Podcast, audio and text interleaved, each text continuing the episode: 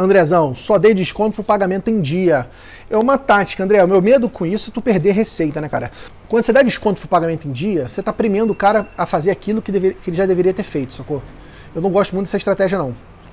Eu acho que ele tem que ser premiado por algo excepcional. Se ele me paga o honorário dele 30 dias antes, aí eu dou desconto. Pô, às vezes você tem aquele cliente que tem lá no balanço dele uma conta com saldo enorme. O cara tá em aplicações, como eu falei, aplicando, rendendo CDI, 100% da CDI, rendendo pouco pra caramba.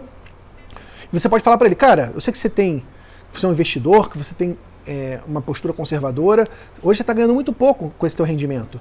Por que, que você não antecipa os honorários contábeis da minha empresa até dezembro? Eu te dou 10% de desconto. Você vai ganhar 10% em cima de uma despesa que você já teria que pagar, enquanto você está com o dinheiro parado lá e que você está ganhando só 3% no ano. Então é uma estratégia. Aquele cliente que tem saldo, você pode antecipar o recebível dele. Combina com o cliente, dá um desconto e antecipa. Se você traz isso a valor presente líquido, você vai ver que não vai dar nem os 10%, né? Você vai ter até um ganho. Mas enfim, é uma possibilidade para o teu cliente lá do grupo A ou, ou um cliente mais organizado que tem saldo. Tá bom? Mas eu não gosto muito da estratégia de desconto para pagamento em dia. Eu particularmente. Quem está certo? Nenhum de nós. Na gestão não tem certo, não tem errado. Para você pode fazer sentido, para mim pode não fazer sentido e tá tudo bem, tá?